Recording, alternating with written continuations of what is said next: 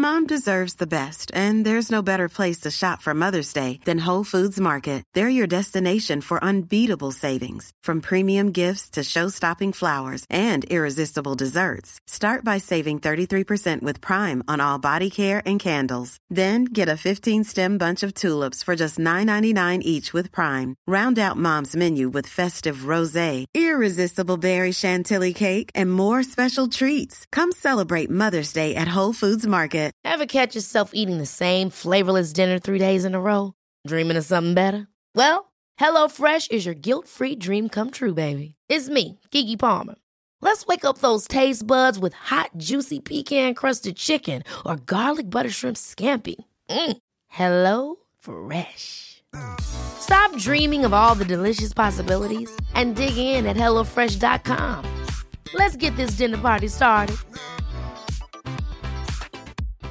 One size fits all seemed like a good idea for clothes. Nice dress. Uh, it's a it's a t-shirt. Until you tried it on.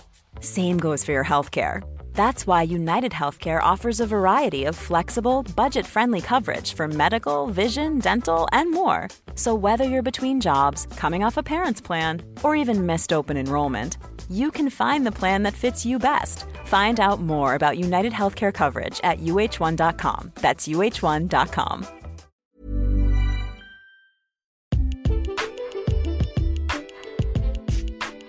¿Cómo están?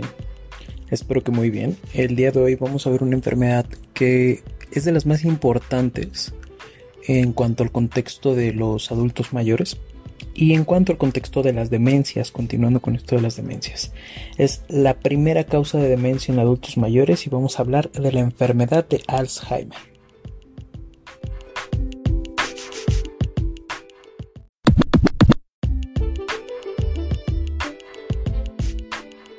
Bueno, como ya lo mencioné, la enfermedad de Alzheimer, eh, la cual vamos a estar abordando, es una enfermedad crónica e irreversible con deterioro conductual y cognitivo, que va a estar afectando el funcionamiento social de nuestros pacientes.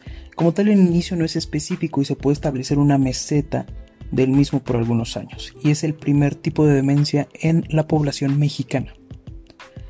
Los factores de riesgo son múltiples, pero en específico son tres. El envejecimiento, antecedentes heredofamiliares de la enfermedad y que el paciente porte el gen APOE4. También se pueden encontrar depresión, inactividad física, bajo nivel educativo, traumatismo cráneoencefálico o trastornos psiquiátricos.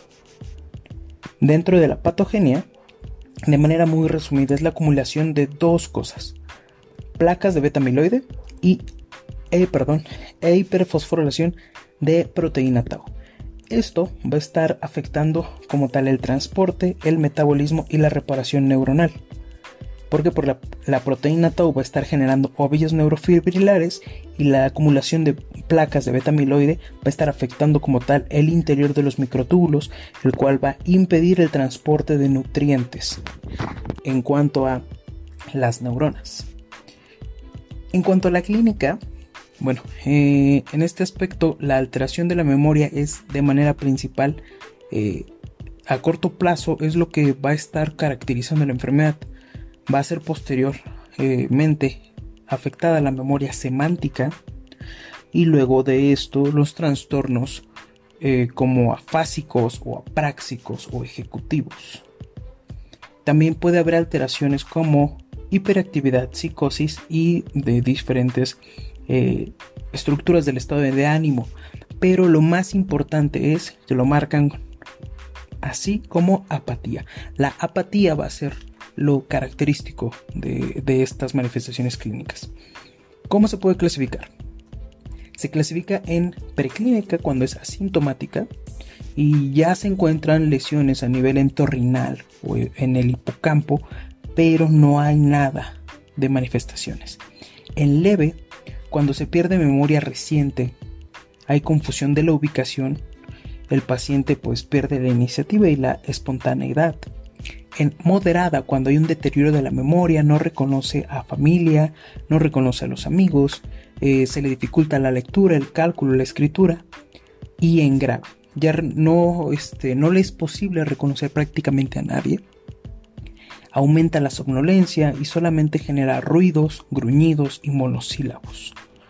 En este caso, como tal, el diagnóstico de Alzheimer no es una cosa sencilla.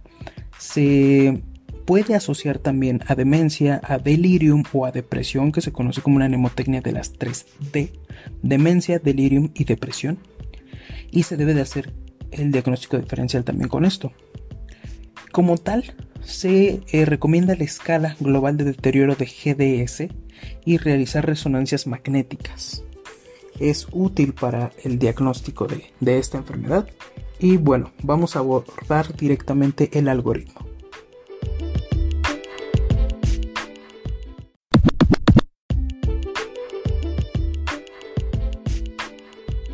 En podcasts anteriores eh, estábamos abordando la enfermedad de deterioro cognitivo. Y aquí les había mencionado que es vital utilizar el mini mental o la escala de Montreal, Mini-Cog o MOCA.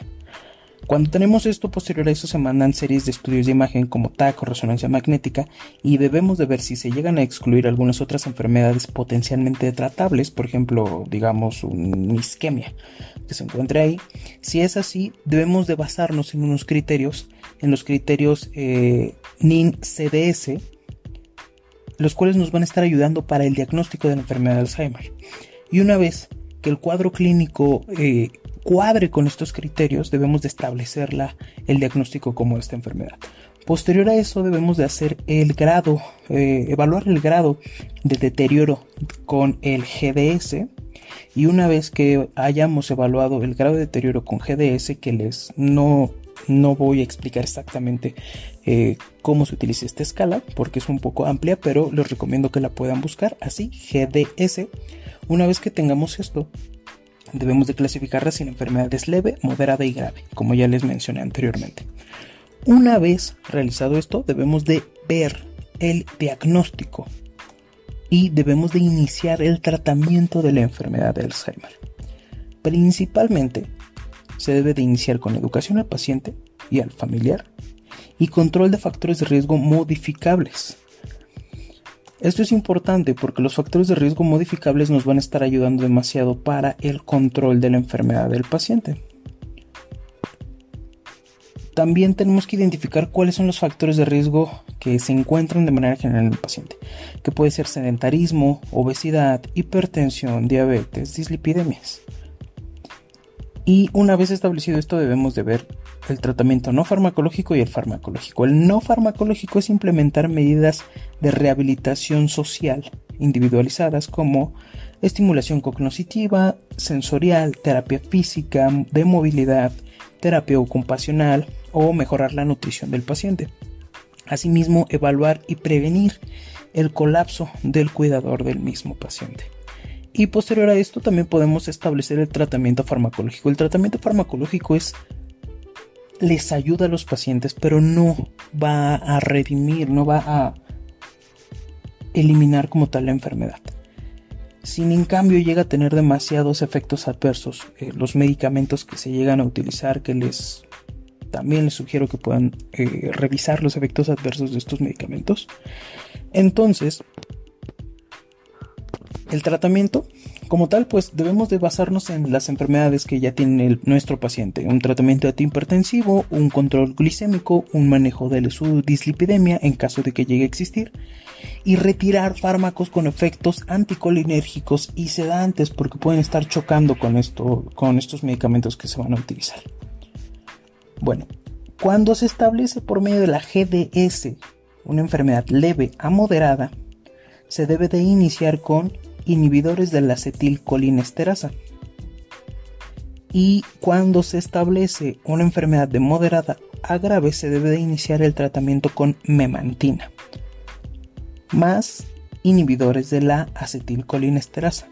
Se tienen que estar reevaluando los efectos y eh, tanto adversos como esperados cada 2 a 4 semanas y evaluar la mejoría o el deterioro de acuerdo a las escalas GDS o FAST. Si no existe una buena tolerancia al fármaco se debe de descontinuar y de cambiar por, en este caso si utilizamos memantina, que es la que tiene más efectos adversos, debemos de utilizarla por un inhibidor de la colinesterasa, que sería de manera eh, pues principal el donepecilo, y se debe de volver a reevaluar posteriormente. Y en caso contrario de que exista un buen, eh, una buena tolerancia al fármaco, se debe de continuar con esto y establecer las metas para el paciente con una revaloración cada 3 a 6 meses. Eh, en, este caso es muy importante el hecho de estar revisando los efectos adversos y del deterioro funcional de nuestro paciente. Con esto va a recaer directamente cuál es el fármaco que le va a estar ayudando más para empezar a retrasar la gravedad de la enfermedad, más nunca, desafortunadamente, poder eh, limitar o poder detener la enfermedad de Alzheimer.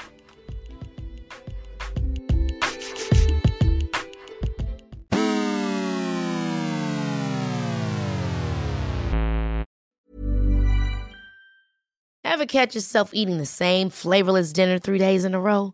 Dreaming of something better? Well, HelloFresh is your guilt-free dream come true, baby. It's me, Kiki Palmer.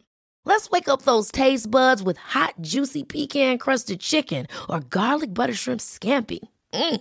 Hello Fresh.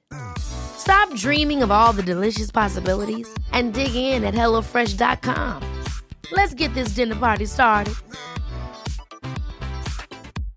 How would you like to look five years younger? In a clinical study, people that had volume added with Juvederm Voluma XC in the cheeks perceived themselves as looking five years younger at six months after treatment. Look younger, feel like you. Add volume for lift and contour in the cheeks with Juvederm Voluma XC. Reverse signs of aging by adding volume to smooth laugh lines with Juvederm Volure XC. For important safety information and to find a licensed specialist, visit juvederm.com. That's J U V E D E R M.com. Not for people with severe allergic reactions, allergies to lidocaine, or the proteins used in Juvederm. Common side effects include injection site redness, swelling, pain, tenderness, firmness, lumps, bumps, bruising, discoloration, or itching. There's a risk of unintentional injection into a blood vessel, which can cause vision abnormalities, blindness, stroke, temporary scabs, or scarring. Talk to a licensed specialist to find out if it's right for you. Imagine the softest sheets you've ever felt. Now imagine them getting even softer over time. That's what you'll feel with Bowl and Branch's organic cotton sheets. In a recent customer survey, 96% replied that Bowl and Branch sheets get softer with every wash. Start getting your best night's sleep in these sheets that get softer and softer for years to come. Try their sheets with a 30-night guarantee. Plus, get 15% off your first order at bowlandbranch.com. Code BUTTERY. Exclusions apply. See site for details.